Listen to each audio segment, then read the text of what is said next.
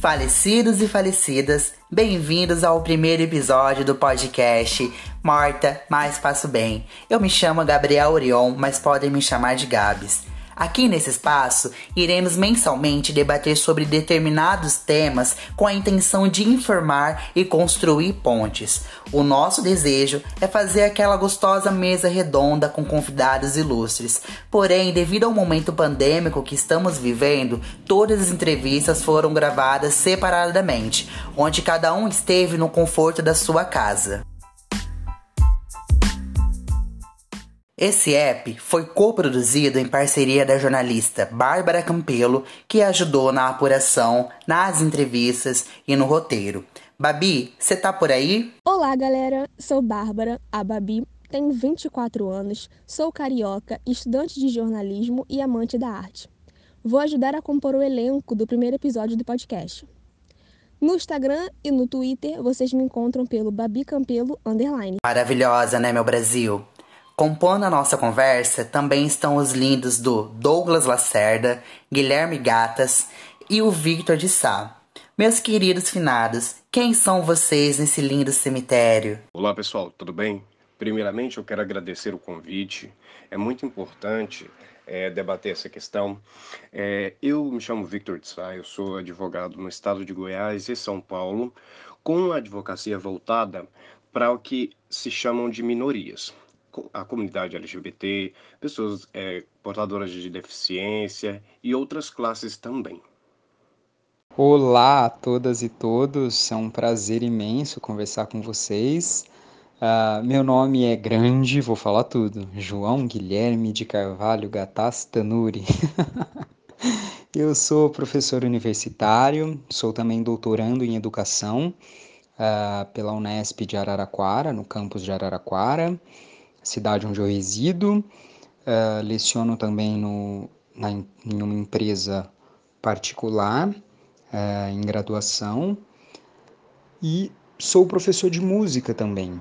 E meus estudos na área de doutoramento e também na área de mestrado foram e são em homofobia. Eu estudo a relação de homofobia dentro das escolas, né? Como é que circunda o ambiente escolar quando há relações de homofobia. Olá pessoal, é, então vamos começar. Meu nome é Douglas, é, Douglas Lacerda, sou professor formando em História pela Universidade do Estado do Rio de Janeiro. É, atuo na, no projeto da Casinha desde 2017, quando a gente iniciou as atividades aqui na cidade. Eu no início do projeto eu comecei como voluntário, né? É, entrei como voluntário na área de cultura. Então, uma das minhas funções na época era era fazer contatos, né, na área como sou professor, sempre trabalhei em educativos, em museus, centros culturais. Então, eu acabava conhecendo bastante gente. Então, a minha função era no início era abrir esse caminho para para casinha com com essas pessoas. E em 2018 teve uma reformulação dentro do projeto e eu acabei entrando como diretor, como um dos diretores e é onde eu estou desde então. Eu trabalho hoje como diretor institucional e diretor de projetos. Então, toda a área de captação de recursos e área de projetos na área de saúde e cultura é, são da minha responsabilidade, coordenação e gestão.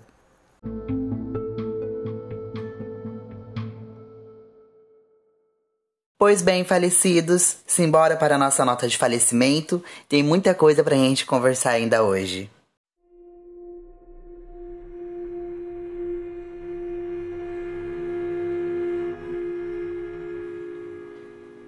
Mãe, eu sou gay.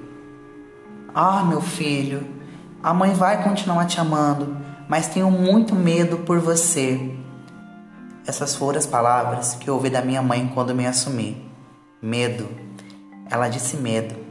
Tentei refletir para tentar entender sobre o que ela queria dizer com medo. Talvez seja porque o país em que vivemos, ano a ano, é considerado os mais perigosos para ser gay, lésbica, transexual ou somente diferente. Talvez seja o índice de mortalidade da comunidade que representa uma morte a cada 23 horas, ou pela violência que é guiada para a gente desde os socos na cara até xingamentos ou falas irônicas, que tentam diminuir a minha presença como homem gay nos espaços. Pelas histórias como a de Dandara, Mateusa, que não chegam ao final, porque tiveram que ser interrompidas pelo ódio e a ignorância. Mas mamãe não é uma pessoa ligada em notícias, não tinha como ela saber de tudo isso. O que ela queria dizer com medo? Parece que ela sabia o que eu estava pensando. Afinal, mãe sempre sabe.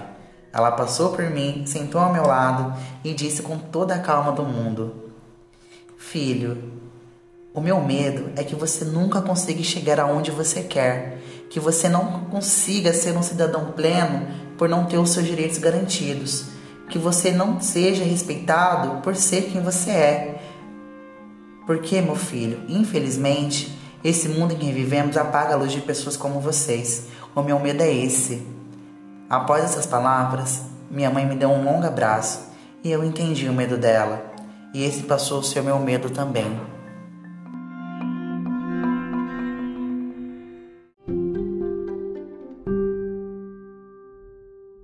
Bom, iremos discutir nesse episódio sobre a luta pelos direitos da comunidade LGBTQI. Para isso, iremos tomar como base o mês de junho, que é um mês muito importante para o calendário da comunidade, pois no dia 28 é comemorado mundialmente o Dia do Orgulho LGBTQI, que marca um episódio em especial ocorrido em Stonehall. O que esse momento representa? Bom, o Dia uh, do Orgulho LGBTQI+, é um dia importante para toda a comunidade.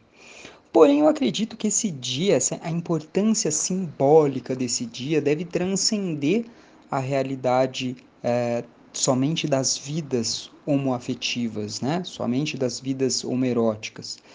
É, eu acredito que esse dia é simbólico para mostrar para toda a população, ou melhor, para todas as populações, né, mundiais da necessidade do debate é, sobre a sexualidade, sobre o gênero, sobre as questões que englobam a natureza humana.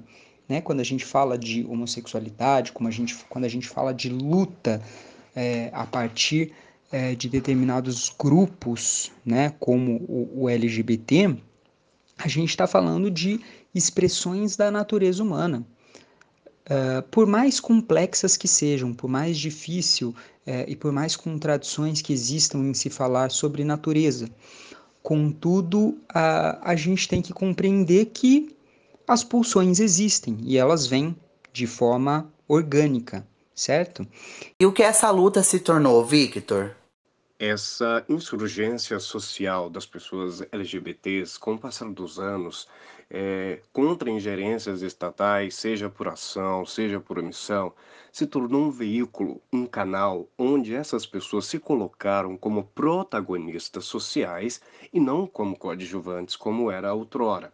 Para apresentar para o poder público que existem peculiaridades e que a legislação, os poderes que compõem o Estado e a própria sociedade em si não estavam praticando o que nós chamamos de igualdade material, que é tratar os desiguais de forma desigual na medida de sua desigualdade comparando com os demais membros da sociedade. Desigualdade é essa que a gente pode se referir a direitos que eram ignorados por completo para a comunidade LGBTQI.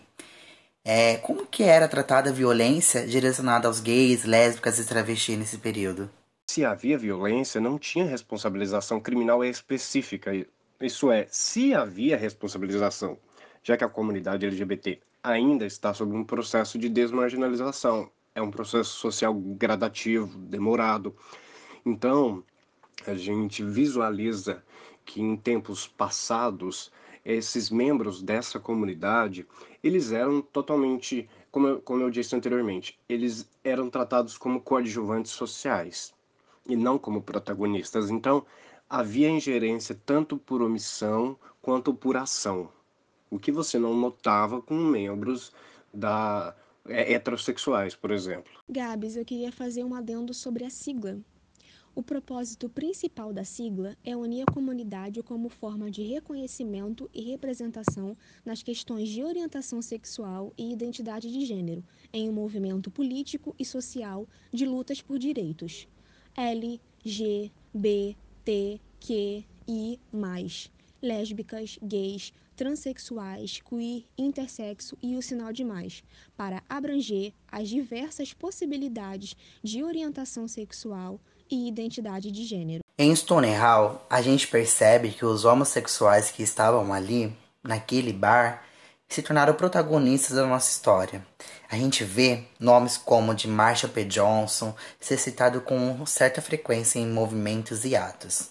O que de fato aconteceu em Stonehall? O que causou essa representação? Então, para a gente falar sobre Stonewall e o que representa para a comunidade LGBT que ia mais até hoje, é importante a gente falar sobre a representatividade trans, né? É muito pouco se falado de que quem comandou e geralmente quem liderou todos os movimentos de rebelião e de orgulho LGBT até hoje foi foram as pessoas trans. É, e ainda mais as pessoas trans latinas ou negras, no caso dos Estados Unidos. E também no Brasil. Então, no, acho que o que é mais importante para a gente se falar sobre, sobre Stonewall é sobre a questão trans e sobre o empoderamento trans. É, porque tem muitos documentários, assim, tiveram vários filmes, documentários que retrataram essa questão de uma forma bem preconceituosa, colocando como se o movimento fosse sempre liderado por homens gays. E não é verdade. É, o movimento LGBT, o movimento é, na década de, de 80, né, que era entendido como movimento gay, o movimento GLS, nunca foi liderado pelos homens gays. Até hoje, alguns movimentos nos Estados Unidos ainda se chamam de gays, né? Mesmo não sendo somente por homens gays cis. Mas é importante a gente dizer que tem uma série muito boa que mostra muito esse cenário, que é Pose, que hoje em dia a primeira temporada está completa na Netflix. E ela mostra muito como era esse cenário é, transfóbico, racista, que as travestis e as pessoas trans elas sofriam nos bares, né? Inclusive nos bares gays, onde somente poderiam conviver homens gays.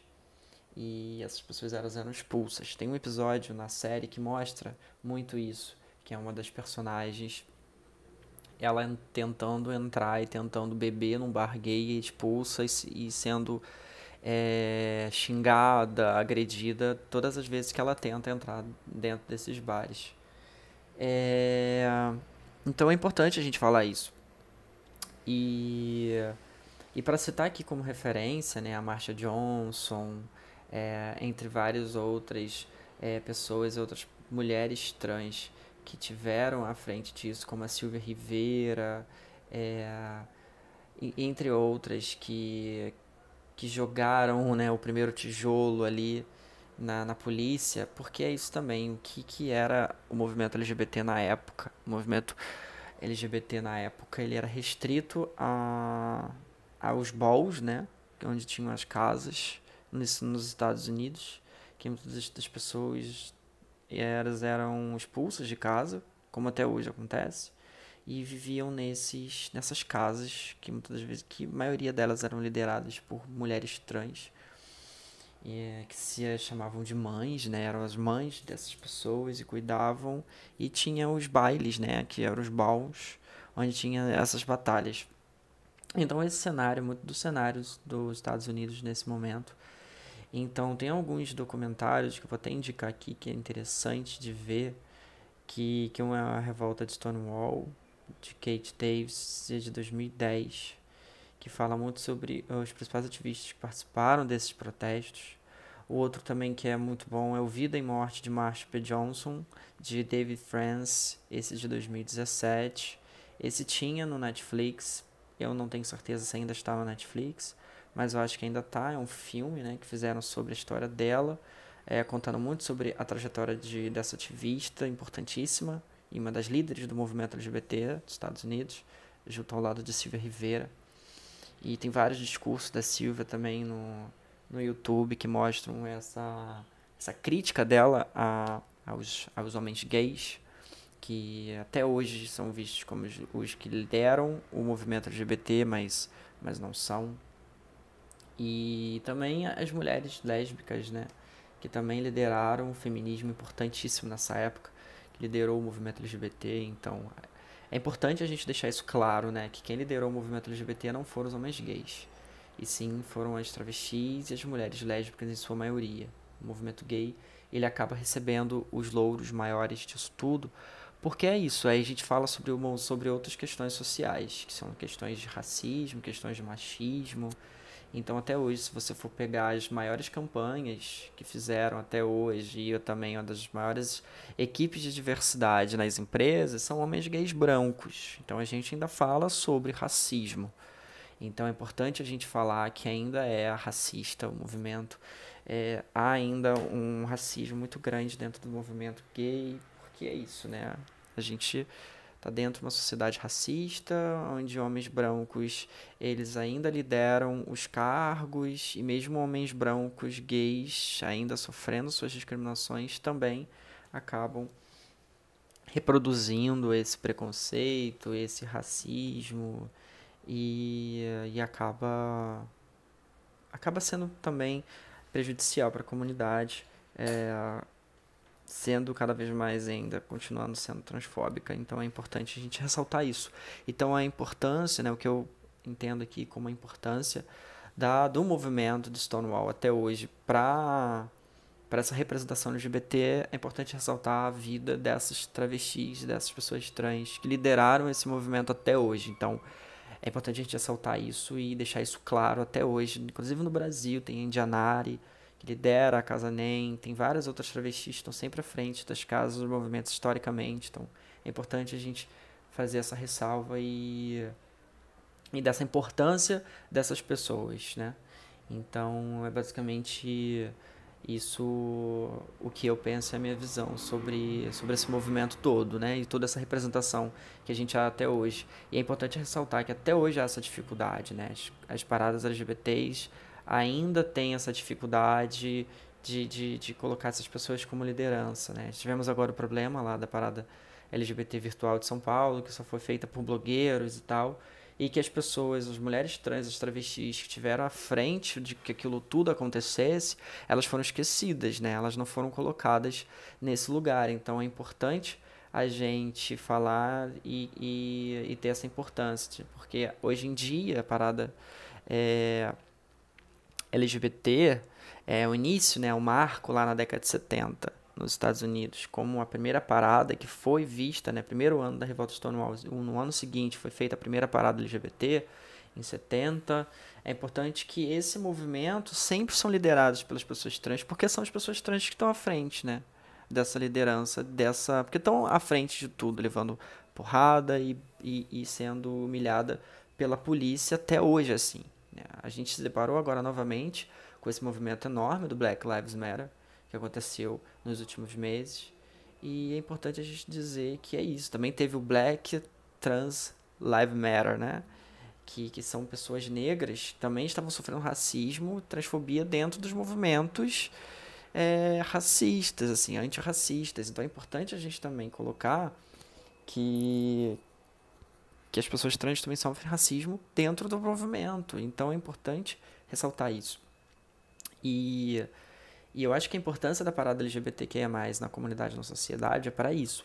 É importante, hoje em dia, as marcas, hoje em dia a parada LGBT, uma das maiores do mundo, ela é liderada por várias marcas, né, que patrocinam o evento, que fazem acontecer. E é importante a gente não esquecer que de quem, quem começou isso tudo, de onde veio isso tudo. Então é importante, por exemplo, tem várias paradas que acontecem. Eu tenho, sei que tem uma na Austrália e a outra eu não lembro, que há um carro só para as lideranças, assim, para as pessoas que estiveram desde o início, na primeira parada LGBT. Aqui no Brasil ainda não há isso. Então é importante a gente não esqueça, a história não esqueça, que essas pessoas foram essenciais para que a gente tem hoje. E é importante a gente se colocar nesses movimentos, né? Porque as marcas, elas vão e vão, elas vêm e vão, né? Então, elas estão com a gente agora porque a gente tem visibilidade. Mas chegar um momento em que a gente voltar a não ter visibilidade, o que, que a gente pode acontecer, né? E não, não estamos muito longe disso, infelizmente. É, é importante a gente lembrar quem estava quem tava à frente, quem sempre esteve com a gente. Então, eu acho que isso é importante. E a importância da parada e tem que ser isso, né? Não tem que ser só festa e não tem que ser só marca. Tem que ser essa representação histórica e essa representatividade como uma luta e um marco é, na vida e no orgulho de todas as pessoas LGBTs. Então, essa é a importância da parada LGBT para mim, sabe? A parada é mais importante para mim por isso. Porque ela tem que representar, e se ela não representa, ela perde seu foco e ela perde a sua essência, ela perde o, a, a sua necessidade de ser. Então, para mim, é, é mais ou menos por aí. Douglas, qual que é a necessidade de mandar um áudio desse? Gente, que maravilhoso! Olha, se eu pudesse, eu pegaria esse áudio, colocaria tudo num panfleto e sairia distribuindo casa por casa. Porque, gente, tá perfeito. A construção tá, é, é isso, sabe? É, é, é justamente essa representação. A luta LGBT no Brasil começou a ser exposta pós-ditadura militar. E se comparar com a rebelião de Stonewall, é praticamente 10 anos. O que esse atraso na luta reflete hoje? É, é importante que lidemos com esse tema com a máxima cautela, tendo em vista que lutas sociais elas não são mensuráveis no tempo e espaço como sinônimo de eficiência. Nós temos movimentos sociais novos e recentes que já tiveram mais êxitos que outras pautas mais antigas. Mas, lógico, há que se falar que a luta da comunidade LGBT no Brasil foi tardia. Mas a gente atribui isso ao sistema vigente à época, que era o sistema militar, que tinha como escopo a opressão, um sistema é, de máxima opressão de minorias. Então, a gente acaba culpabilizando não o movimento em si, mas o sistema político vigente à época, que era um, um sistema ditatorial. Verdade, Victor. Mas essa ideia de que o movimento ele seja atrasado aqui no Brasil é uma ideia muito difundida e acreditada, sem se levar em consideração o momento que a gente estava vivendo, que era a ditadura militar, né? O, o aparato de repressão montado pela ditadura em, em 1964 ele foi dirigido contra homossexuais, travestis, prostitutas e outras pessoas que eram consideradas perversas ou anormais, que tivessem comportamento sexual tido como desviante. Foram alvos de perseguição, detenções arbitrárias, expurgos de cargos públicos, censuras e outras formas de violência. Sim, era muita censura. A comunidade era vista como uma promiscuidade, como uma abominação. E isso foi levado após a ditadura também, que em 85 teve o término depois de 21 anos. Em 70, houve a primeira parada nos Estados Unidos. Aqui no Brasil, só foi ocorrer em 95. Então, não de fato a luta, mas um sistema tardio. Isso, a, a transição democrática que pôs fim ao período ditatorial no Brasil, ele foi um divisor de águas muito grande. Só que para nós hoje, a gente olha para o passado, a gente estuda o passado, a gente não consegue visualizar essa transição como as pessoas que viveram a época puderam visualizar. Que não foi uma transição muito pacífica, como dizem, digo, na questão institucional. É, houve a nova Constituição, que é a Constituição vigente em 88, que pôs fim por completo ao sistema ditatorial e só que essa transição institucional para um regime democrático, ela demanda muito tempo para que nesse novo sistema você possa buscar a implementação de direitos de pessoas que eram tratadas como coadjuvantes. Então, a Constituição de 88, ela trouxe um rol de direitos fundamentais que de forma inequívoca inovou tanto na questão de direitos fundamentais, quanto na questão de proteção do meio ambiente, do consumidor, é, de pessoas portadoras de deficiência. Só que esses direitos, eles não vieram automaticamente com a a Constituição de 88. A partir da Constituição de 88, passou-se a lutar para a implementação do que nela se garante. Porque a gente não, não pode contar só com o texto constitucional. A gente precisa de uma legislação específica baseada no comando constitucional para que se implemente o direito que lá foi garantido. Nesse processo transacional da, da Constituição, como que a gente pode identificar os primeiros sinais de luta do movimento aqui no Brasil, Victor? A luta social, ela, ela pode ser observada através do, do próprio texto constitucional, que inovou no sentido, no artigo 5 ele fala o quê? É, todos são iguais perante a lei, sem distinção de qualquer natureza, garantindo-se aos brasileiros e aos estrangeiros residentes no país a inviolabilidade do direito à vida, liberdade, à igualdade, à segurança e à propriedade, nos seguintes termos. Aí segue um, um rol de direitos fundamentais. Então, a comunidade, ao se ver vítima de ingerências estatais e praticadas pela própria sociedade civil, passou a observar que a Constituição brasileira é uma das melhores do mundo na, na sua literalidade, garantia o direito à vida, à segurança, à igualdade, à imagem, à propriedade, à liberdade. Então, é, se a própria Constituição, que é o texto normativo que estrutura o Estado, que diz como o Estado vai ser, ela é um texto programativo, ela programa a República. Então, a, a, os membros dessa comunidade passaram a reclamar a aplicação desse teor de que todos são iguais perante a lei, sem distinção de qualquer natureza. Então, essa frase que compõe o caput do artigo 5 ela foi um dos maiores vetores da luta social que começou depois, bem tardiamente. Se temos um artigo que diz que todos somos iguais, por que sempre houve preconceito diante das diferenças? Sim, infelizmente, por mais que a gente tenha um texto constitucional que garante, que inclusive o inciso 1 do artigo 5 fala que homens e mulheres são iguais em direitos e obrigações. É, porque o texto da, da Constituição, a, a Constituição brasileira é uma das mais exemplares do mundo, inclusive ela foi muito copiada. Muitos eh, dispositivos da nossa Constituição foram copiados por outras constituições posteriores. Só que quem vai implementar esse direito, quem vai colocá-lo em prática, são as pessoas que compõem a República. São os mandatários, vereadores, prefeitos, governadores, deputados federais, estaduais, presidente da República, senadores, são os juízes, os promotores de justiça, os delegados, são seres humanos, são pessoas que têm dogmas próprios, estigmas próprios, é, é, tem a, a sua igual a nossa sociedade é uma sociedade muito religiosa. Então, isso, isso macula na atuação do ser humano quando ele está exercendo um munus público, isso macula a, a, a, atribuição dele. Por isso que muitas das vezes há um, um defeito de aplicação, porque a gente tem a garantia constitucional, mas na aplicação a gente vê que isso não é verdade. Então a gente se observa a partir daí, porque são pessoas que vão pegar o texto constitucional e, através do Estado, fazer com que isso seja aplicado ou não.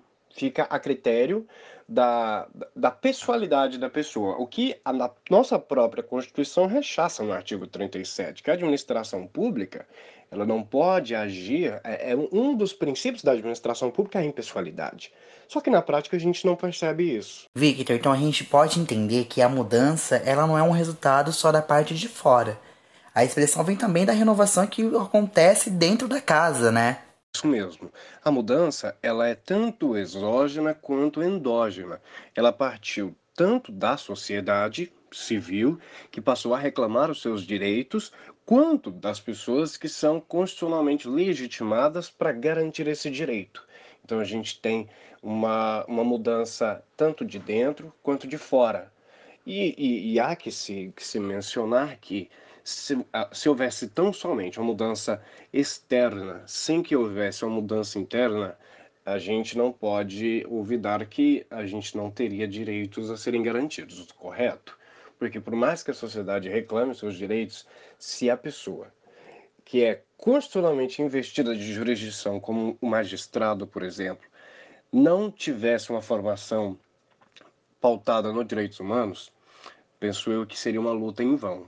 Então a gente não pode ignorar que também os, os, as pessoas que compõem a República têm esse papel na mudança. A Aliança Nacional LGBT divulgou que tivemos 160 membros LGBTs elegidos nas eleições de 2018, representando um crescimento de 386% em relação ao último pleito.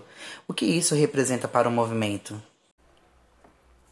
Para falar um pouco sobre isso, né, sobre esse dado que você me apresentou, da Aliança Nacional LGBTQ+, que divulgou que tivemos cerca de 160 membros LGBTs elegidos em 2018, eu acho que houve, né, todo um crescimento, assim, eu acho que todo aquele movimento do ninguém ficar para trás, ninguém solta a mão de ninguém, é, acabou sendo levantado por esse medo do, do que o Bolsonaro representa para a comunidade LGBT, né? Esse mesmo esse retrocesso, não só para a comunidade LGBT, mas para o país inteiro. E a gente vê o que está acontecendo agora no período dessa pandemia. E eu acho que é importante demais assim a representatividade LGBT na Câmara, uh, em todos os espaços legislativos, nos espaços culturais, em todos os espaços, mas é, nos espaços legislativos são importantíssimos para a gente defender o que é nosso, né? para a gente propor o que é nosso. É, eu acho que, que isso pode representar o movimento. Por quê? Porque é muito do que a gente vê o que está acontecendo. Por exemplo, eu acho que você tem uma pessoa LGBT não significa necessariamente aquilo seja representativo. Dependendo da pessoa que está lá. A gente, se a gente for pegar esse recorte, movimento negro, né? Quem é o líder hoje do de um dos mais importantíssimos centros sobre cultura negra, um homem negro que não acredita em racismo, não acredita no movimento negro. Então é, é é difícil isso. Então, se a gente pega uma pessoa só por ela ser LGBT dentro do plenário, mas que ela não defende as causas e ela não é não está alinhada e não está é, sensibilizada para o problema, não adianta muita coisa, né? Então eu acho que é importante a gente formar as pessoas LGBTs para elas estarem sendo eleitas, não somente a serem eleitas, porque senão não representa a comunidade. Então é importante a gente, hoje em dia, se você for pegar o cenário agora, desse ano, com a eleição municipal, está tendo um levante muito grande também de eleições LGBTs. É importante a gente, como LGBT, estar tá atento a isso. Estar tá atento para quem é essa pessoa que está tentando se eleger. O que, que ela está querendo, sabe? Ela está querendo surfar na onda ou ela realmente quer fazer de fato alguma coisa para a comunidade? Então é importante, está tendo vários candidatos aí. É, a Casa Marielle Franco, ela inaugurou um site muito bom essa semana também sobre representatividade negra, preta nas eleições. Então é um movimento que está recolhendo assinaturas e tal. É tão importante também. E é importante a gente também ter isso com a comunidade LGBT. É importante a gente ficar atento quem são essas pessoas LGBTs que a gente está votando. Porque senão a gente pode achar que está votando numa pessoa super engajada, sendo que ela só está surfando na onda do, da questão LGBT que está em alta. Então é importante a gente olhar, observar esses perfis. Tem vários perfis e é importante é, a gente ressaltar sobre essas pessoas. É, em várias legendas de vários partidos políticos existem muitos nomes bons, interessantes para a gente pesquisar. É, então, é importante a gente ver isso. Além disso, e continuando falar né, sobre esse tema, é importante a gente dar uma olhada, tem um site muito bom, que é o votelgbt.org barra eleições. Nessa plataforma é uma reunião de vários, é, várias iniciativas, então eles reúnem é, tudo o que é mais importante para você saber sobre as principais representatividades LGBTs. Então é importante que nós, como os LGBTs, sendo negros, indígenas ou sendo mulheres, é importante a gente se organizar e dar uma olhada nesse site. Tem um PDF lá para ser baixado, uma pesquisa que eles fizeram durante três anos, que mostra essas candidaturas LGBTs e aliadas. Então é importante a gente olhar com calma essas pessoas, é, analisar esses perfis e ver, porque é muito importante a representatividade LGBT, como eu estava falando. Mas é importante a gente saber que representatividade é essa. Então, fica aqui né, a dica de olhar esse site, é, falar novamente que é votelgbt.org barra eleições. E você que está ouvindo esse, esse podcast, ouvindo essa fala, e se você for uma pessoa negra, uma pessoa indígena, mulher ou LGBT, dá uma olhadinha lá, baixa o PDF e acompanhe essa candidatura, acompanhe essas pessoas, que é importante a gente estar tá vendo que a gente está votando, mesmo sendo nosso supostamente aliado ou nosso companheiro de luta. Mas é importante a gente saber o que realmente essas pessoas estão querendo com a gente ou estão querendo falar sobre a gente. O Douglas, ele falou aqui já um pouquinho mais cedo sobre a importância da parada gay, né? Mas eu acho importante a gente pensar um pouquinho além, porque para muitas pessoas que não fazem parte desse movimento, é, não, é, não conseguem enxergar a importância do ato. A gente escuta argumentos alheios comparando a parada a um carnaval, tanto de gente de fora como de gente de dentro também. A parada gay ela tem uma importância muito grande é, por simbolizar um encerramento de dias de estudos e reflexões acerca da sexualidade e do gênero. Na grande maioria das cidades, a parada gay é, é precedida por dias de encontro com militantes, com pesquisadores, com pessoas da comunidade, né, representando a classe LGBTQI+, é, ou outras denominações que derem, né? É, por isso ela assume uma importância. Obviamente que em outros momentos a parada gay tinha uma simbologia muito maior, que era da exposição dos corpos. De olha, existimos, resistimos, estamos aqui nos mostrando como somos e como queremos ser, né? Ser respeitados e respeitadas. Hoje em dia continua sendo assim. E, ademais, toda a problemática que, é, que vem de, de núcleos conservadores, ela continua tendo a mesma simbologia, importantíssima, seja em grau de festa ou não, ela traz o que representa também grande parcela da população LGBT, né? que é a felicidade, que é a festividade, que é o exibir-se sem preconceitos, né? que é o mostrar-se por si então ela tem, ela vem acompanhada de uma série de estudos, que fique claro isso, né? Porque há quem diga que é baderna, né? Que o homossexual só quer fazer é, se mostrar e fazer festa. Também, né? Todos nós queremos, né? A gente é, é vivo e vive para isso, para ser feliz, né? Também. É, mas ela vem de uma forma a encerrar, né? Muitas discussões extremamente pertinentes. Eu frequentei inúmeras paradas gays, de cidades grandes, de cidades pequenas, e pretendo continuar frequentando todas as que eu puder.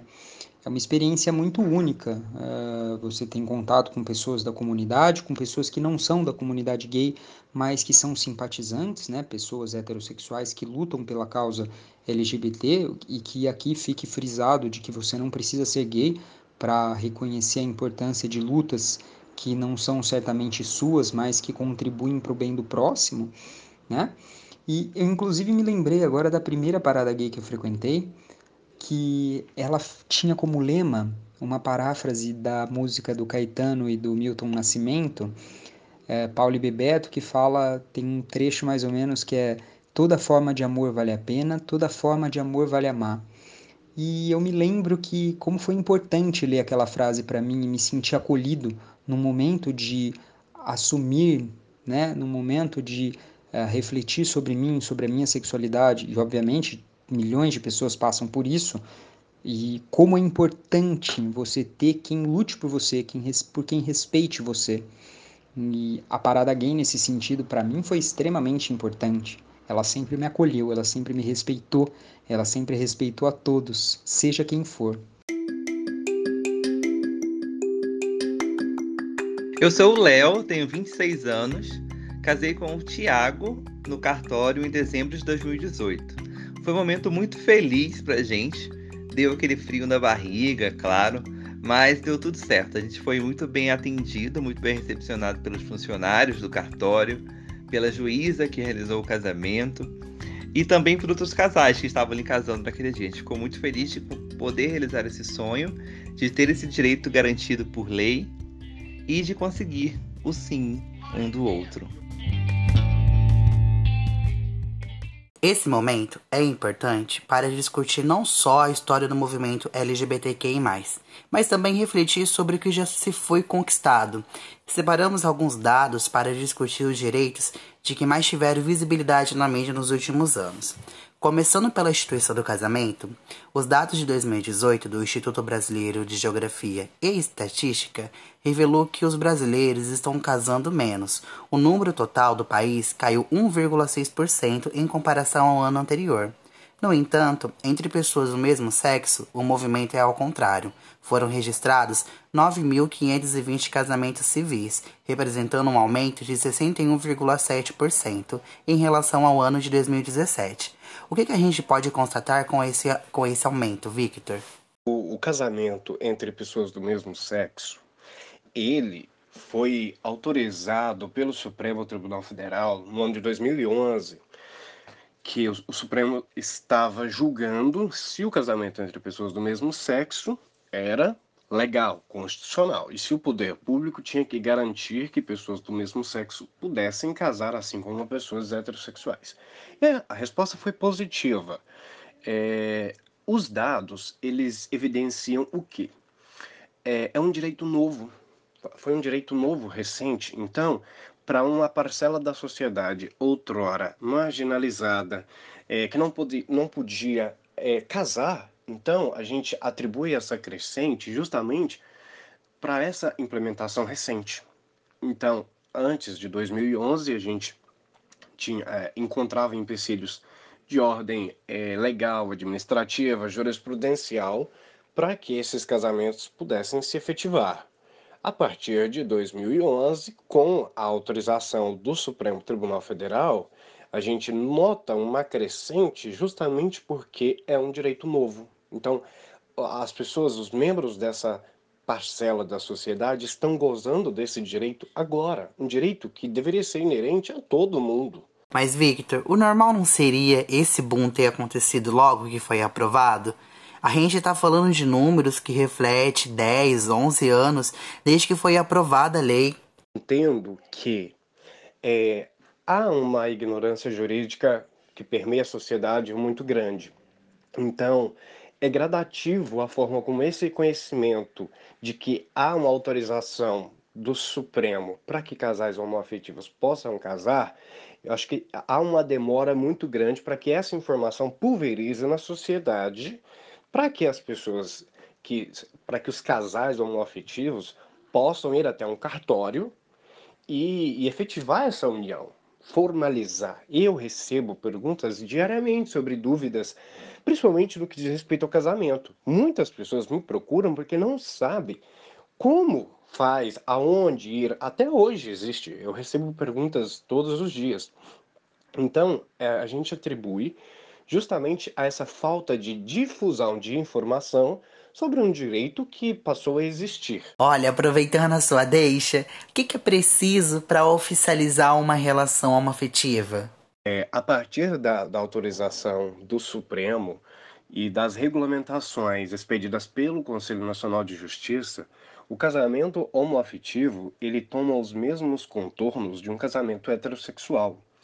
Basta você ser maior de 18 anos, é, você comparece a um cartório, né, munido de, de documentos pessoais e precisa das testemunhas, nos mesmos moldes de um casamento heterossexual formalizado num cartório de registro civil. Não há nenhuma diferença substancial. A gente também sabe que, além de oficializar a relação no cartório, há também aquele desejo em casar na igreja.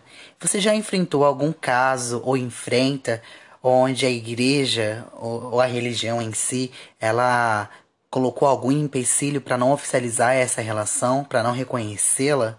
Essa questão é bem delicada, porque eu pessoalmente não nunca presenciei nenhum problema, mas a gente tem todo uma, um, um conhecimento do que se passa fora dos, dos muros da nossa residência, né? principalmente nos nossos estudos sobre o que se passa dentro dos tribunais.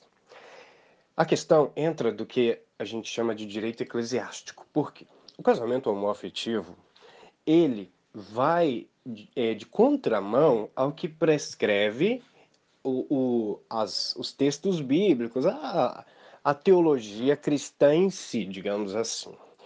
Então, é muito complicado você compelir uma instituição religiosa a estar tá celebrando uma união homoafetiva quando ela vai é, em, em contramão ao que esse dogma religioso prescreve, entendeu? Essa discussão, ela é uma discussão que ela não está amadurecida no Brasil. É, você encontra os dois lados da, da, da história, tanto o lado das pessoas que querem casar na igreja, quanto o lado da igreja por, por ter a liberdade religiosa de prática da sua liturgia, é, direito constitucional também. Então a gente tem esse choque que ainda não foi equalizado. E penso eu que vai demorar muito para que se encontre o um meio termo entre o direito constitucional garantido pelo Supremo da pessoa casar com outra do mesmo sexo e até onde é, a instituição religiosa é obrigada a celebrar uma união que vai contra os seus dogmas. Victor, é, eu queria agora falar um pouco de adoção. A lei não estabelece discriminação tanto para o casal hétero como para o casal homo. Só que vemos que na sociedade não ocorre bem assim. Atualmente, ser um casal homoafetivo pesa mais socialmente ou judicialmente na hora da adoção? Então, da adoção, ela também ela é recente. Agora, no ano de 2020, completa 10 anos da primeira adoção por um casal homoafetivo. A adoção ela é regulada dentro do, do Estatuto da Criança e do Adolescente. Mas por que, que os casais homoafetivos encontravam esses obstáculos? Justamente porque o texto constitucional ele fala de casamento, de família, como uma entidade social formada por homem e mulher. Então, as pessoas que não queriam implementar o direito de um casal homoafetivo a adotar, eles invocavam justamente esses dispositivos constitucionais, que o Supremo é, decidiu, como decidiu em 2011 sobre casamento, que você não pode é, analisar esses, esses termos de forma isolada. Você não pode ignorar que pessoas do mesmo sexo podem formar uma família. Então, é, hoje, atualmente, o peso é mais social do que judicial. Por quê? Comprovada a capacidade de adotar, é, existe toda uma, uma submissão a uma equipe interdisciplinar de psicólogos, psiquiatras, assistentes sociais, Preenchendo todos os requisitos na vara da infância, não há por que o juiz indeferir essa adoção. Então, hoje, os juízes eles respeitam justamente os, o, o que a lei pede dentro do, da sistemática do Estatuto da Criança para que os casais homoafetivos preencham esses requisitos. Mas o peso ele é mais social do que judicial, porque hoje em dia é, os casais homoafetivos não estão encontrando muitos problemas de ordem judicial para efetivar essas adoções. É mais no âmbito social, na, na escolinha dessa criança, como os coleguinhas vão, vão lidar com isso, como os professores vão lidar com isso. Então, isso é uma, uma, uma análise mais sociológica do que judicial. A Lei Maria da Penha criou mecanismos para coibir a violência doméstica contra a mulher independente da sua orientação sexual. Mas como funciona a aplicação dessa lei para travestis e transexuais? A Lei Maria da Penha, ela instrumentalizou a proteção da mulher como componente vulnerável de uma relação. É, a Lei Maria da Penha, ela não traz no seu texto que a proteção é para mulher de sexo biológico. Só que essa discussão ela também é uma discussão nova a gente tem é, várias decisões judiciais hoje favoráveis à aplicação da Lei Maria da Penha para mulher trans, justamente porque o próprio teor da lei traz que esse instrumento ele é para proteger a mulher, seja ela cis, seja ela trans. É, é uma discussão nova, é uma análise nova, porque quando da, da promulgação dessa lei em 2006, começou-se a falar também da incidência dela nos casos de violência doméstica praticada contra a mulher trans, só que por ser uma lei nova, essa discussão não foi pautada de pronto. Ela é bem recente. A gente tem é, decisões favoráveis, são decisões assim de três, quatro anos no máximo atrás, e é uma crescente, é uma crescente. É, com o passar do tempo, é, até a própria notificação dos casos de violência contra a mulher trans vai aumentando porque perde-se o medo de se procurar a autoridade policial, porque a, a mulher trans vai saber que a Lei Maria da Penha vai implementar esse direito a ela, tanto o direito de afastamento do agressor do lar, a majoração da pena, é, medidas protetivas. Então, a gente, a partir dessa análise inclusiva da lei, a gente fomenta que a notificação também é, se aumente, justamente porque o conhecimento do instrumento vai trazer a segurança para a mulher trans de que, se ela procurar autoridade policial, ela vai poder usufruir desses instrumentos, como a medida protetiva que eu disse.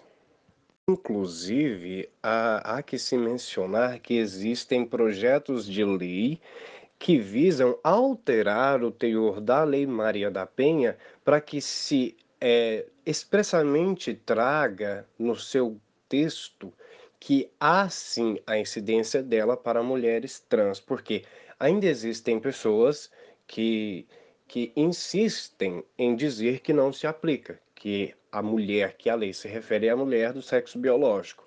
Então existem essas propostas de lei que visam superar isso. Nesse mês de agosto, a lei que prevê ao SUS a realização de cirurgias de redesignação sexual completa 12 anos em vigor.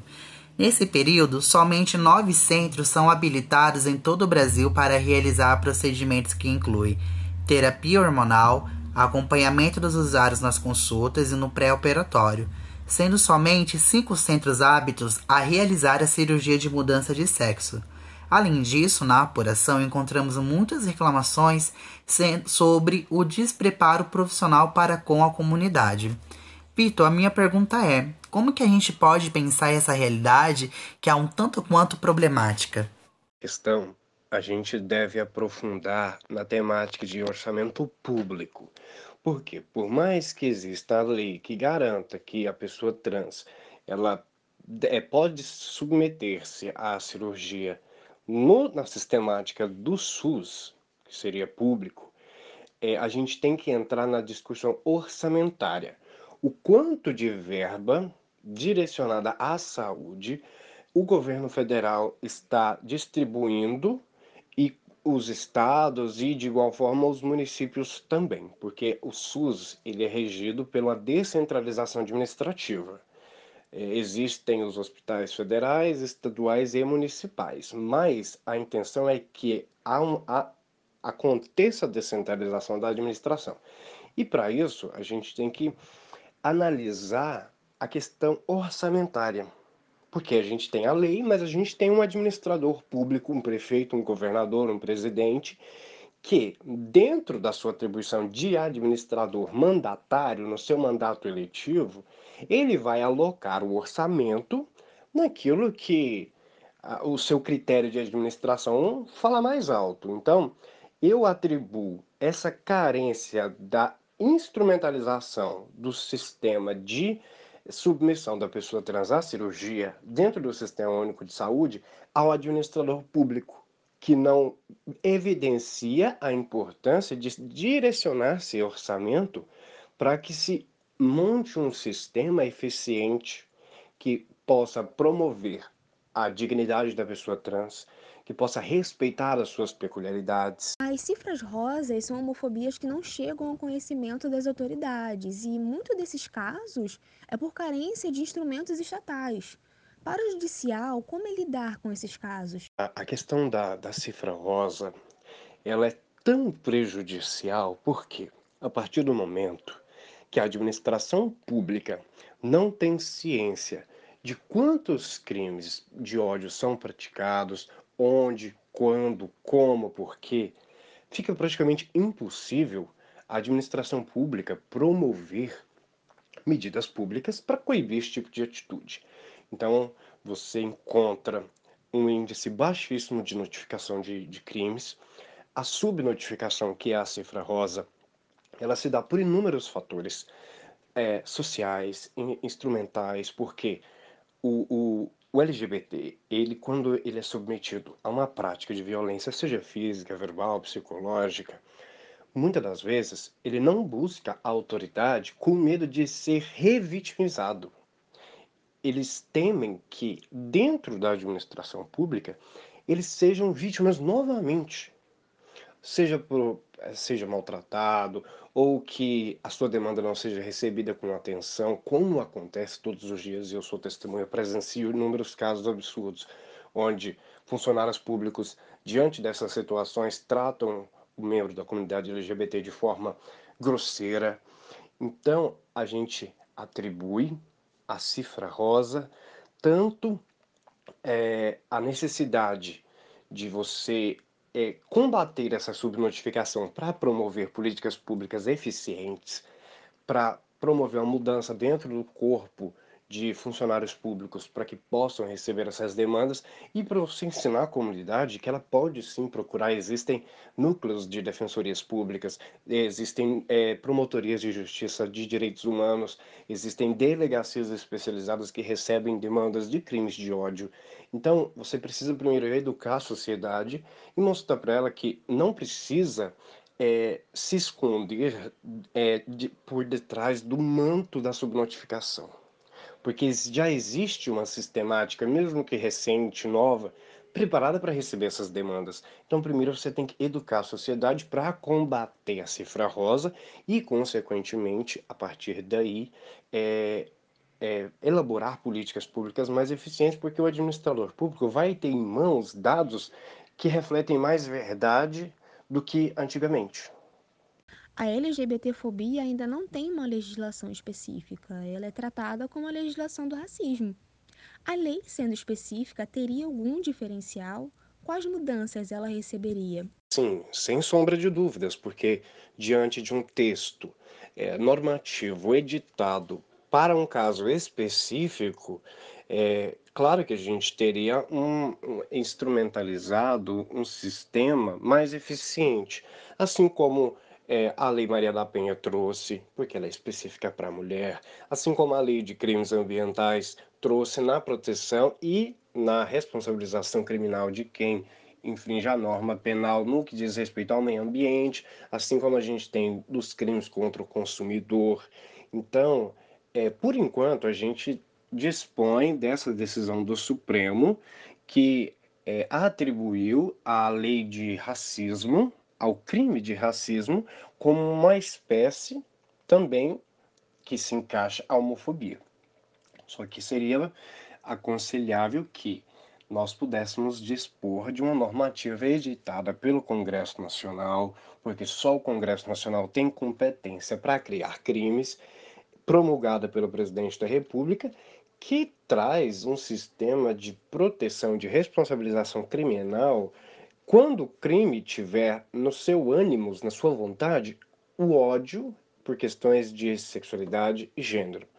Só que, no, no atual sistema político que a gente vive, eu penso eu que uma lei dessa espécie vai demorar muito tempo para ser apresentada na sociedade. Tratando da LGBTfobia, uma das dificuldades encontradas é a falta de estatísticas oficiais no Brasil, enquanto governos de outros países, como dos Estados Unidos, há vários dados que ajudam a entender a realidade da comunidade LGBT.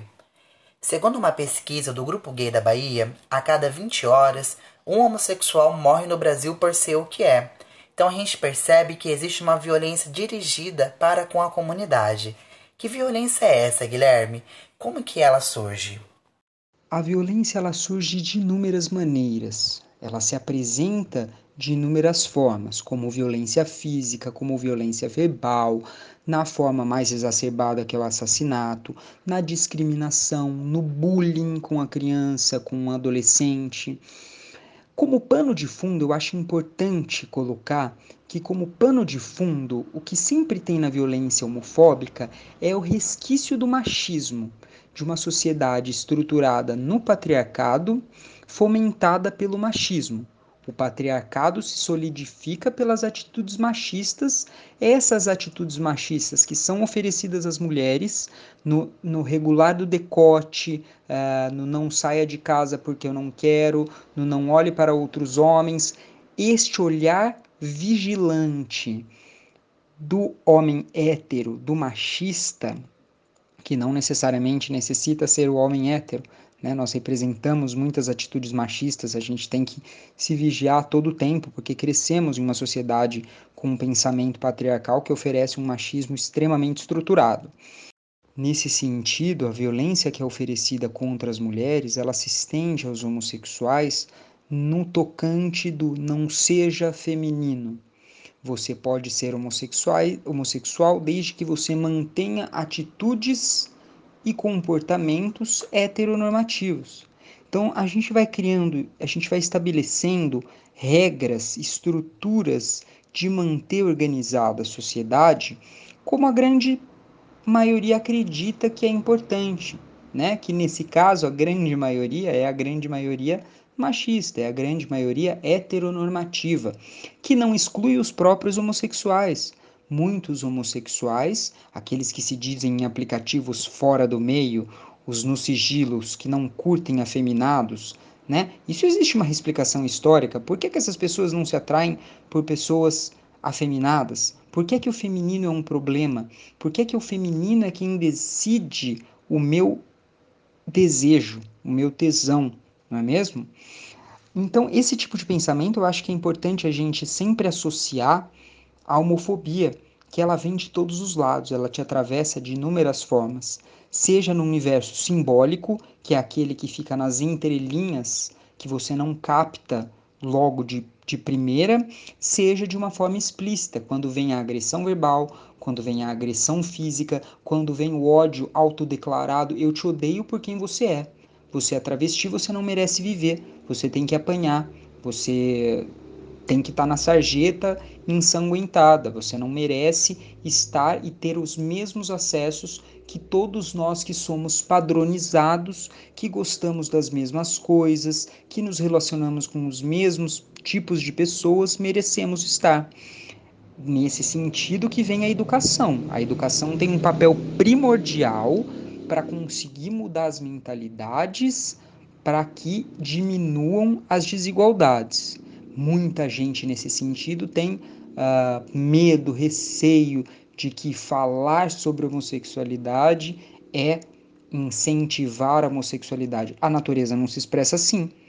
Quantos homossexuais, quantos heterossexuais que têm contato com pessoas homossexuais que não passam a ser homossexuais por esses contatos e vice-versa, né? Isso são argumentos baixos, de certa forma, que são utilizados para continuar na segregação, para continuar no. Esse assunto não tem que ser falado agora, nós não vamos tocar em assuntos sobre violência ou, é, contra gays, isso é mimimi, e nesse mimimi que as pessoas vão colocando, muitos, muitos de nós estão morrendo. Isso seria o reflexo da homossexualidade que chega a casa. Porque, mesmo o tema sendo abordado em muitas escolas, na mídia e atualmente com mais frequência, os pais e familiares ainda recebem com reclusão o fato da homossexualidade estar presente na família ou dentro de casa. Lamentavelmente, essa é a realidade de milhares de pessoas homossexuais, que já não bastasse a violência que vão sofrer na rua, que vão sofrer em inúmeros setores sociais, elas encontram um impedimento sobre quem são dentro de casa. Como exemplo, a gente pode citar o que acontece nos confins do Brasil, eh, em cidades com mentalidades muito tacanhas, muito pequenas, ou até mesmo em cidades grandes, mas cujo núcleo familiar é muito punitivo, uh, os estupros corretivos. Esses estupros acontecem pelas famílias ao exporem meninas lésbicas ao contato sexual com outros homens, por acreditarem que a lesbiandade nasce da falta do homem, da falta do sexo, da falta do pênis. Então, olha o absurdo onde chega a maldade das pessoas e a ignorância das pessoas de acreditarem que a sexualidade ela é definida pelo crivo do falos, né? É uma sociedade extremamente falocêntrica. Então é a falta do pênis que faz com que, eu, com que a minha filha, com que a minha prima, com que a minha sobrinha seja homossexual. Caraca, Gui, quanto à estigmatização do homossexual, a gente vê reproduções de comportamentos que são normalizados pelas pessoas e pela mídia, né? É, com, um exemplo disso é a representação do gay nas novelas, que é muito pouco tempo consegue ter outras facetas além daquela que faz todo mundo rir. Exatamente, a estigmatização do homossexual, né? O homossexual tem que atender a classe heteronormativa como aquele homossexual engraçado que faz todo mundo rir, que serve as mulheres com inúmeros elogios, que é amigo de todos, mas que se cala diante as violências que, que sofrem. É, essa é uma estigmatização muito clara da nossa sociedade. E, e eu posso falar que até mesmo uma romantização do homossexual, como se eu fechasse os olhos para tudo que lhe recai de ruim e coloco somente o felizinho, o que vem do termo gay, né, de alegre, de feliz, de contente, né? Aquele que serve a minha felicidade e que basta, só isso que eu reflito sobre ele. É justamente isso. É como se toda a comunidade tivesse que se enquadrar nesse perfil, né? Que tivesse é, de atender a uma expectativa, ou tivesse de ser dessa forma. E cara, isso atrapalha muito, até mesmo no processo de aceitação do próprio homossexual, em um contexto geral, dele se entender como um membro dessa comunidade, dele entender o que seria essa comunidade, porque a gente é dita por muitas coisas e por muitos lugares diferentes e formas que não atende às nossas demandas, ou porque não atende à complexidade que é a nossa comunidade. Guilherme, a gente vem falando aqui de um discurso que fomenta essa violência, que muitas vezes não é só física, né? Até ela chegar na forma de atos como de tapas e socos, ela é construída psicologicamente. Como que essa violência acontece? Ela seria um antecessor da violência física? Eu acredito que sim e não. Sim, pois é comum que quem sofra violência física já tenha vivido experiências de violências em nível simbólico. E não porque existem pessoas que viveram violências físicas que não anteriormente tinham vivido violência uh, simbólica por ser ou por aparentar ser homossexuais, como no caso famoso daquele pai e filho que sofreram ataques por acharem o pai estava andando com o filho de mão dada, inclusive o pai teve uma orelha amputada, né, decepada, um pedaço dela, é, tamanha o grau da violência, por simplesmente acreditarem que eles eram homossexuais. Né? Então, pessoas, inclusive, que não são homossexuais sofrem violência porque outras, os agressores, acreditam que elas sejam homossexuais, né? que aparentam ser homossexuais, mas não são. Então, nesse sentido, sim e não. Mas é comum, é de praxe que sim, de que a violência física ela vem num posterior da violência verbal, né? Então você fala, seu viadinho, eu vou te bater, e pronto, e a violência acontece nesse sentido. O cara vai e bate. Victor, a gente falou agora há pouco sobre dados quanto à LGBTfobia, que mostrou números bem expressivos, né, de vítimas por crime de ódio. O estudo ele foi divulgado em 2019 pelo Grupo Gay da Bahia, referente ao período de janeiro a maio do mesmo ano. As informações vieram de parentes das vítimas, registros policiais e notícias vinculadas pela mídia. Nenhum momento foi possível ter essas informações através de órgãos governamentais. Como que a gente pode denunciar esse tipo de crime? Essa questão de, de dados é, é uma situação bem complicada, porque os números quase nunca refletem o que realmente aconteceu. Então a gente tem aí 141 mortes Será que esses números refletem a, a quantidade de mortes mesmo é real que aconteceu por crime de ódio? Fica o questionamento. Então, é, há a subnotificação, existem vários, é, várias, várias situações que impedem que a administração pública possa reunir em dados específicos essa, esse quantitativo de crimes, porque é, vai parte também da ótica da investigação, porque o delegado de polícia ele precisa identificar dentro do inquérito policial que aquela morte ela foi causada por crime de ódio. Muitas vezes você não identifica sequer o autor, você, a autoridade policial encontra um corpo e é, não existe nenhum indício, nenhum vestígio de autoria. Então fica muito difícil você rastrear o autor para aí daí você extrair que a vontade dele de ceifar uma vida partiu de, de um ânimos, de uma vontade odiosa. Para denunciar, existem é, em alguns estados delegacias com atribuição especializada no atendimento de, de população vulnerável. É, existem núcleos da Defensoria Pública em todos os estados. É, então, a vítima ou alguém que tenha ciência de alguma prática delituosa de ódio pode procurar esses núcleos, essas delegacias. De, no âmbito do Ministério Público Estadual e Federal, você encontra também núcleos de direitos humanos que você também pode estar tá apresentando essa demanda, que aí o promotor de justiça pode requisitar do delegado de polícia a instauração de um inquérito policial para apurar o que foi noticiado.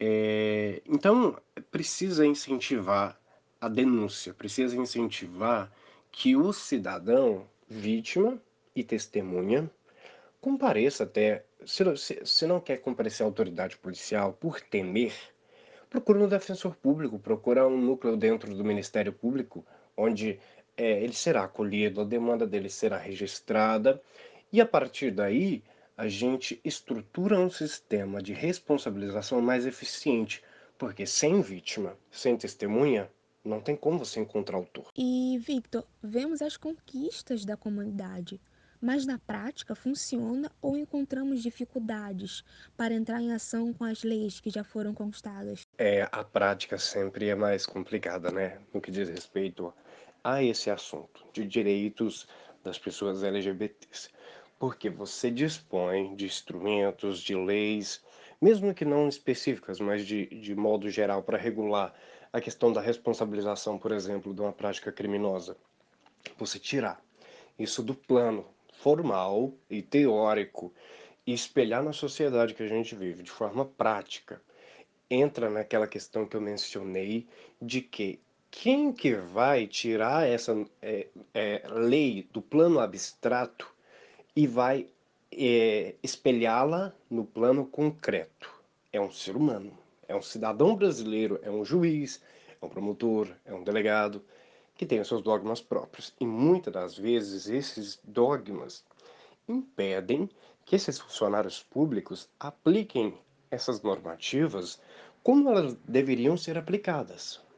Aí já, já remonto novamente à questão da impessoalidade como um dos princípios da administração pública que não raro é atropelado pelo funcionário público na aplicação justamente por ser algo que ainda é tido como anormal, como algo que a lei não deve proteger de forma específica, como um, uma pessoa que deve continuar marginalizada e que o sistema legal não, por mais que ele existe, ele não deve agasalhar aquela situação. Bom, eu queria acrescentar no nosso papo uma reflexão acerca de políticas públicas. É, existe uma estigmatização sobre esse termo, que acaba sempre associado a processos assistenciais, como se o Estado ajudasse só o pobre. Douglas, será que você pode desconstruir um pouco essa ideia pra gente? E o que, que seria políticas públicas para a comunidade LGBTQI? falando um pouco sobre, sobre política pública, é, por que, que é importante né, a gente falar sobre política pública LGBT? Né? É, primeiro, que, é política pública? Política pública geralmente são todas essas demandas sociais em que, em que a gente precisa e a gente precisa levar isso para o órgão público. Por exemplo, é uma demanda social muito grande do Brasil é sobre saneamento básico que ainda é muito pequeno no, no país. E a maioria das doenças que são geradas na comunidades pobres são por causa de saneamento básico. E como é que a gente leva essa demanda para os órgãos? Né? Geralmente, ou você parte de movimentos sociais ou de associações de moradores e ou de unificação mesmo de, de da população, né? de enviar essa demanda para o representante público e esse representante público diante da demanda do, da alta procura leva isso como pauta política para gerar política e aí gerando política você gera verba para que esses problemas sejam solucionados. Falando sobre saúde LGBT, por exemplo, uma demanda grande na saúde LGBT é atendimento de saúde mental, né? É, como eu já disse, o Brasil é um dos países que acumulam as maiores taxas de é, de suicídio da população LGBT. E como é que a gente combate isso? A gente combate isso com, com saúde, com tratamento, saúde mental, né? Para a gente cuidar dessas pessoas que estão sofrendo. E como é que você evita esse sofrimento? é desenvolver a sociedade. Então, se você, a gente precisa hoje em dia muito de uma política nacional de habitação LGBT. É, por quê? É porque você olhar um dado nacional de que a cada 19 horas no Brasil uma pessoa LGBT ela é expulsa, então você precisa dar conta dessas pessoas. Elas são expulsas de casa muito novas.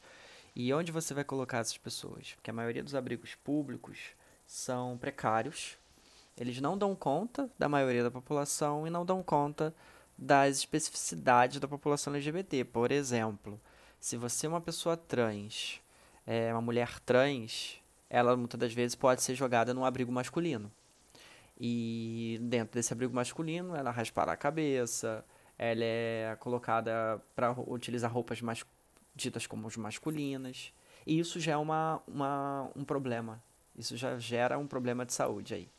Então, se você gera um abrigo em que essa pessoa possa ser respeitada na sua totalidade de ser, daí ela já melhora em 50% as suas questões de saúde mental.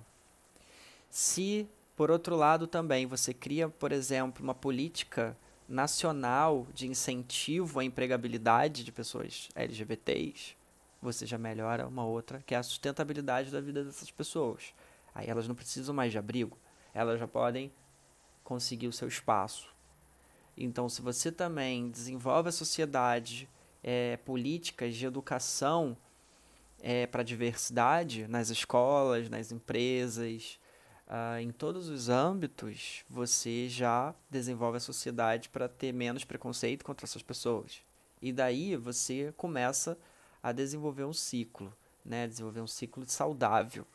E se você consegue criar, então acho que colocando aqui as principais e mais urgentes causas e políticas públicas precisam ser criadas no Brasil, é, política de, de, que a política nacional de saúde LGBT ela seja cumprida e seja ampliada para que o atendimento de saúde mental principalmente seja feito de forma gratuita é, abrigamento abrigos LGBTs que a gente tenha mais abrigos LGBTs para cuidar dessas pessoas e que a gente tenha uma política nacional de empregabilidade trans por exemplo para a gente desenvolver essas pessoas e uma política nacional de educação para a diversidade.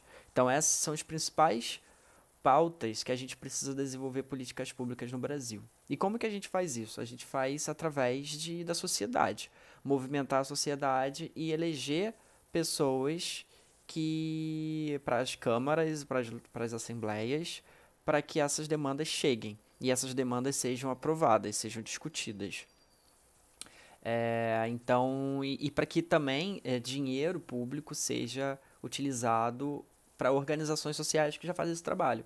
Já que o governo não consegue dar conta, que coloque esse dinheiro para as instituições que já fazem conseguir fazer esse trabalho melhor, que acho que é uma demanda muito em falta no Brasil. É, só para dar uma, um exemplo de quais políticas públicas que já há para a população LGBT no Brasil. Tem alguns, separei aqui alguns alguns decretos e algumas resoluções. Por exemplo, temos o decreto número 8.727, que foi promulgado no dia 28 de abril de 2016, que ele dá reconhecimento do uso do nome social a âmbito federal e da identidade de gênero de pessoas travestis ou transexuais. Esse decreto ele fala sobre o uso do nome social, seja ele uh, existindo na carteira de identidade ou não. Isso dá direito para que as pessoas trans e transexuais elas sejam atendidas é, e elas possam utilizar socialmente o seu nome social sem nenhum tipo de violência. Então, uma lei é um decreto e ele precisa ser obedecido. Uh, temos também uh, o entendimento pelo STF né, da extensão do, da lei de racismo, que é a 7.716-89, que hoje em dia ela é estendida ao crime da LGBTfobia. Então, ela, esse entendimento do STF que a LGBTfobia se tornou um crime de racismo também é uma das conquistas da comunidade LGBT. E temos também a resolução número 175 do dia 14 de maio de 2013, que é uma resolução do Conselho Nacional de Justiça em que ele estabelece o casamento civil entre pessoas do mesmo sexo. E é importante dizer que isso é uma resolução aprovada pelo Conselho Nacional de Justiça e não é uma lei aprovada pelo Congresso Nacional. A gente ainda não tem uma lei aprovada pelo Congresso Nacional de âmbito federal que regula uh, o casamento de, é, é, o casamento e a união civil entre pessoas do mesmo sexo e também a adoção. A maioria são resoluções do STF, então ainda é uma questão que a gente precisa debater. Então, basicamente, é, falando sobre políticas públicas, o cenário é esse. E, e para a gente melhorar esse cenário, a gente precisa dialogar e a gente precisa trabalhar em rede e trabalhar com as instituições públicas e privadas para a gente melhorar isso como sociedade. Douglas, você é um dos diretores institucionais da ONG Casinha, né? Que é conhecida como um espaço de acolhimento e cultura LGBTQI no Rio de Janeiro, é, além de tratar também da inclusão social para pessoas LGBT em situações de vulnerabilidade. Como que a gente pode falar nesse espaço sobre a importância da casinha e de outros projetos é, voltados para a comunidade. E a importância da casinha, eu acho que eu vou falar um pouco sobre a importância dos projetos LGBTs no Brasil. Uh, e a casinha está dentro desse, desse universo. Então eu acho que é importante falar aqui no Rio de Janeiro de projetos como a Casa NEM, que é um projeto que já existe aqui na cidade há alguns anos e, e é um projeto ligado a, a uma ONG, né, que é um projeto de ocupação. E dentro desse projeto, é, eles dialogam muito sobre a importância do abrigamento, né? A importância de espaços seguros para a comunidade LGBT, principalmente para a comunidade travesti e transexual é, o que a maioria das pessoas que são abrigadas pela Casa NEM e pelo que a Indianari luta até hoje.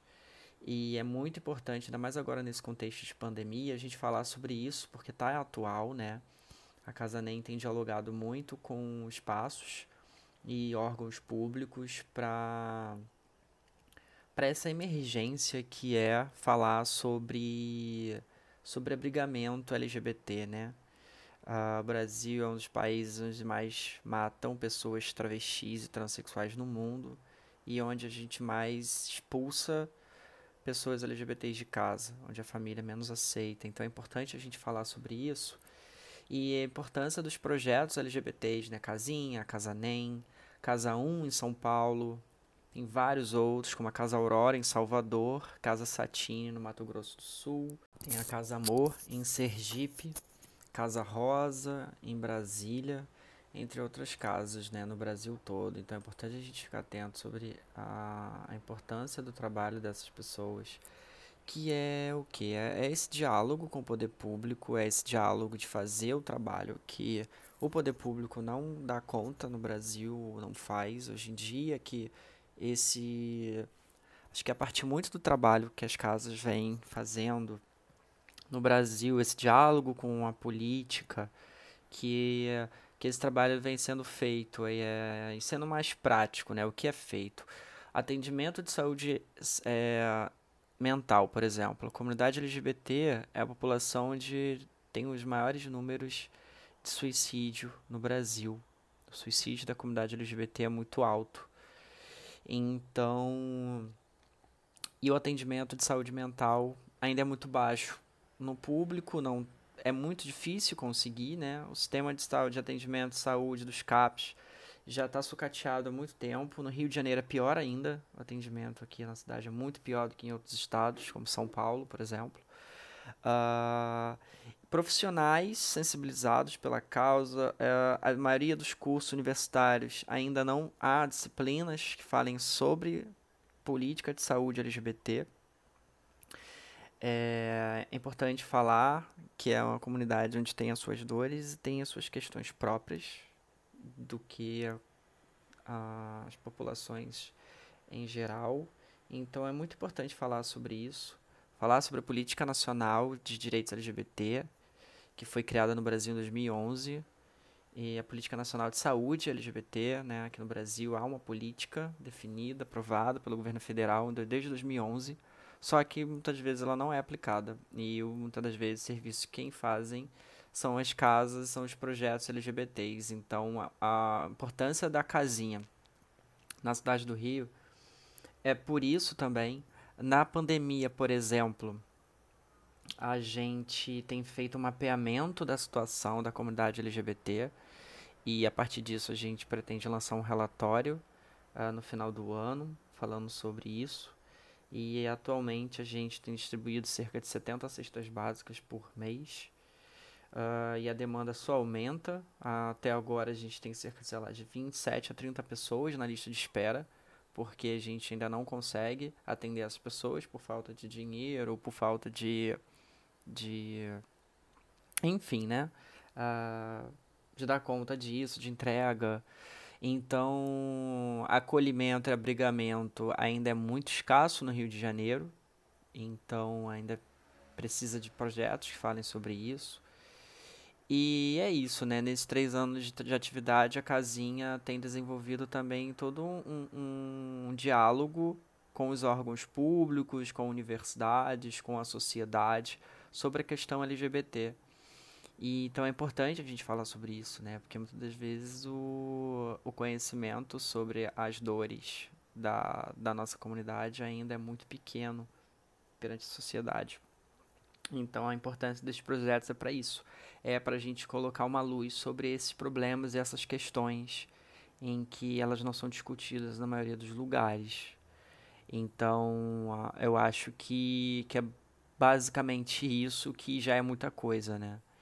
Então, por, por isso a importância desses projetos existirem para a gente continuar falando sobre as propriedades da nossa comunidade, que são muitas, são muitas dores, né?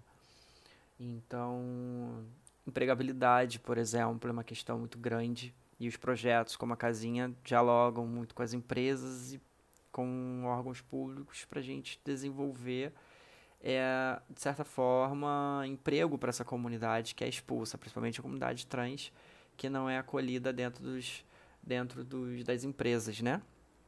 Cerca de 90% das pessoas trans e travestis elas ainda estão na prostituição compulsória, né? de acordo com dados da ANTRA. E são facilmente encontrados esses dados no Google. É, então, é um dado muito preocupante, né? 90% de uma comunidade inteira ainda está na prostituição compulsória porque não consegue vagas de emprego, não consegue estudo.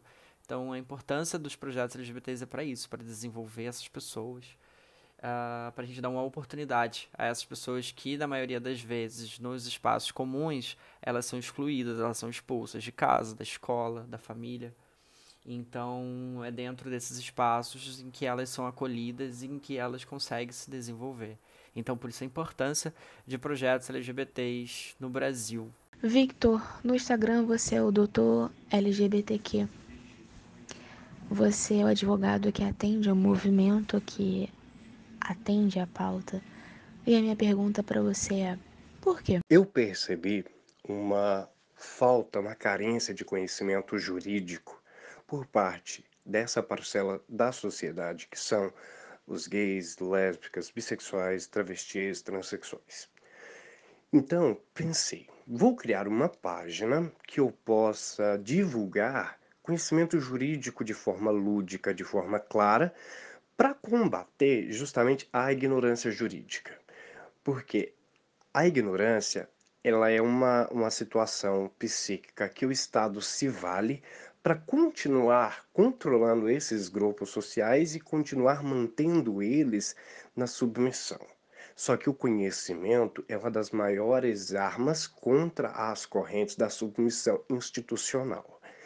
E aí criei a página justamente para pulverizar esse conhecimento, é, levar até as pessoas que compõem esse grupo social que como o direito protege, como os tribunais estão julgando, como a, a, a jurisprudência, os entendimentos jurisprudenciais estão sendo favoráveis. Porque eu pesquisei, poucas páginas traziam isso de forma lúdica, de forma clara, atrativa. E aí eu tento justamente nesse diferencial. Victor, na sua dissertação do mestrado, você abordou a relação entre escola e as famílias homoparentais. Como que foi feita essa pesquisa? Essa pesquisa de mestrado eu realizei com 10 famílias homoparentais de diferentes regiões brasileiras com filhos matriculados em diferentes graus de escolaridade.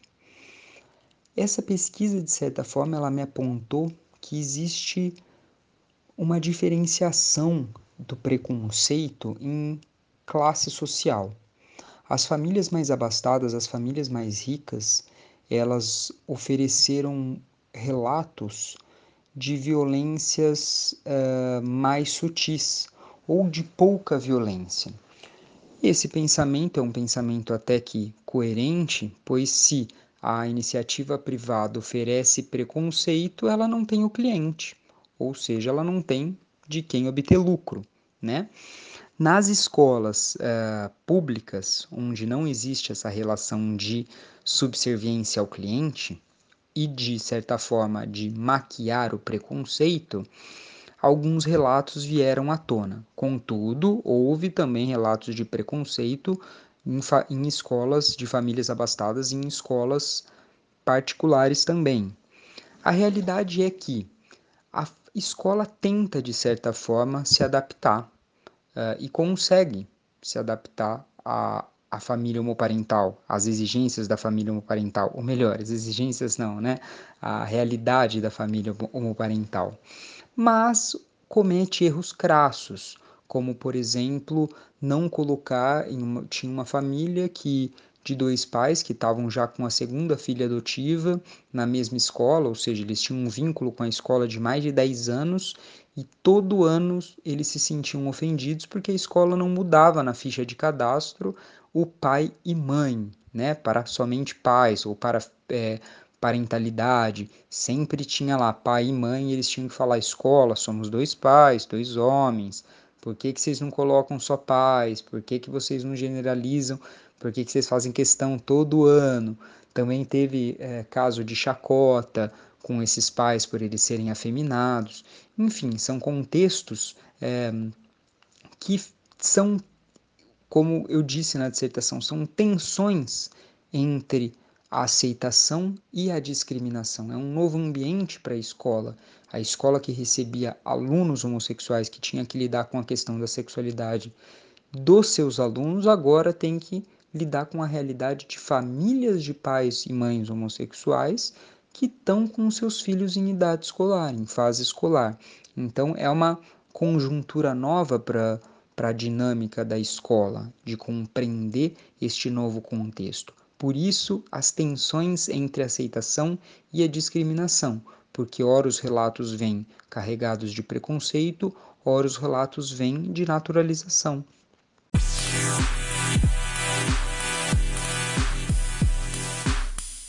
Bom, para fechar esse papo maravilhoso, eu queria saber as considerações finais de vocês acerca de tudo que a gente conversou aqui, né? A respeito da luta, os direitos conquistados, as políticas públicas e do movimento LGBTQI. Olha, eu acredito que é necessário que a gente compreenda que a essência humana é fluida, é fluida, diversa, é plural. E por esse simples fato, que não é tão simples assim, a gente precisa lutar para que essa pluralidade seja respeitada em diferentes aspectos. Então, as ferramentas e a necessidade do combate à homofobia tem que ser feito nas minúcias de inúmeras instâncias escolares, jurídicas, sociais, culturais. Então, de certa forma, a gente tem que fazer esse Brasil uh, compreender de que não é pela violência que se faz um país. Eu acredito muito nesse sentido, eu acredito que o avanço uh, não só da humanidade, mas o avanço da cultura, o avanço das liberdades individuais, do crescimento humano enquanto indivíduo único, uh, ele só acontece no respeito com o outro. As conquistas no plano legal de direitos da comunidade LGBT, ela ela não foge à regra de que o direito ele não acompanha as mudanças sociais. O direito ele caminha a passos vagarosos quando você analisa a evolução social, principalmente dos últimos 20, 30 anos, da evolução tecnológica. Então, o direito ele demora um pouco para abraçar situações. Então, penso eu que a luta social, essa insurgência, ela não pode parar porque é através dela que chama-se atenção para quem detém o poder de mudar lá de cima. Então você tem que estar tá sempre se repetindo, se colocando como protagonista para que você não seja esquecido, para que você não seja novamente marginalizado e jogado para debaixo do tapete. É uma luta constante, ela não pode parar.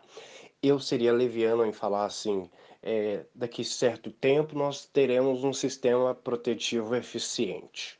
Porque é, foge, é impossível eu poder supor um tempo, o, quanto tempo a comunidade vai se valer para galgar um sistema protetivo eficiente. Precisa insistir, precisa é, não desistir, porque o que a gente tem hoje já é uma evolução muito grande quando você compara com momentos históricos de outrora, há 10, 15, 20, 30 anos atrás. Então, pensemos que daqui 10 anos, daqui 15 anos, 20, essa luta pode promover uma mudança institucional considerável. Por isso que ela não pode parar. Indo para as considerações finais, né? O que, que a gente, a partir disso tudo, a gente pode falar? É, eu acho que os melhores caminhos para a comunidade LGBT hoje é buscar o, a história, entender a sua história, entender quem trouxe a gente até onde a gente está hoje. E entender que essas pessoas elas tiveram a sua importância, elas têm a sua importância histórica e a gente não pode deixá-las para trás. A gente precisa dar espaço para essas pessoas na sociedade até hoje, dar espaço de diálogo para elas, entender uh, o momento delas e, e seguir daqui para frente, dialogando de, das outras formas. Uh, eu acho que é muito importante também a gente profissionalizar uh, as causas LGBTs. A gente precisa, o mais que urgente, profissionalizar esse trabalho, tornar um trabalho mais, mais criterioso para a gente conseguir dialogar melhor e, e a mostrar que a gente sabe fazer. Então, acho que isso é importante demais para todos os movimentos LGBTs, para todas as, as pessoas e para toda a sociedade. A gente precisa se unir mais e a gente precisa se profissionalizar mais das questões que a gente precisa impor e precisa construir no país. Meus queridos finados, queria abrir esse espaço para vocês indicarem algum material para a galera, né, que possa contribuir com toda a nossa conversa que a gente teve. Pode ser um filme, uma série, um livro, música, qualquer coisa. Bom, para quem quer adentrar um pouco mais o tema da homofobia, o tema da construção do pensamento sobre a comunidade LGBT, Existem dicas ótimas. Tem um livro uh, de um escritor chamado Daniel Borrillo, que tem como título Homofobia, História e Críticas de um Preconceito, que é um clássico da área. Eu acredito que para quem se interesse, esse é uma leitura que não dá para se furtar. Tem um artigo meu é, intitulado Família Homoparental, Enfrentando a Vitalidade do Patriarcado, onde eu construo o pensamento da família homoparental como um enfrentamento ao patriarcado. E existem outros três livros que eu acho clássicos, que eu acredito que são livros clássicos para quem quer adentrar essas temáticas que giram em torno do universo LGBTQIA+, tá? O primeiro eu posso citar do Jean Willis, O Tempo Bom, Tempo Ruim, do Jamie Green, Além do Carnaval, e Devassos no Paraíso, do João Silvério Trevisan. Então eu acredito que esses são bons títulos para quem quer entender um pouco mais acerca dessa temática. Gente, acho que a gente tem um episódio.